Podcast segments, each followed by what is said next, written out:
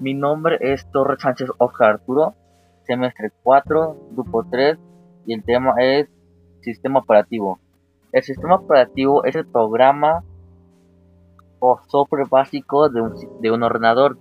Las funciones básicas del sistema operativo son administrar los recursos del ordenador, coordinar el hardware y organizar los archivos y directorios de su sistema. Los softwares operativos son muy muy utilizados los tres sistemas operativos más comunes para los ordenadores personales son el Microsoft Windows, el Apple Mac OS X y el Linux. Los sistemas operativos modernos utilizan una interfaz gráfica de usuario o GUI. Una GUI te permite utilizar tu ratón para clicar en los diferentes iconos, botones y menús.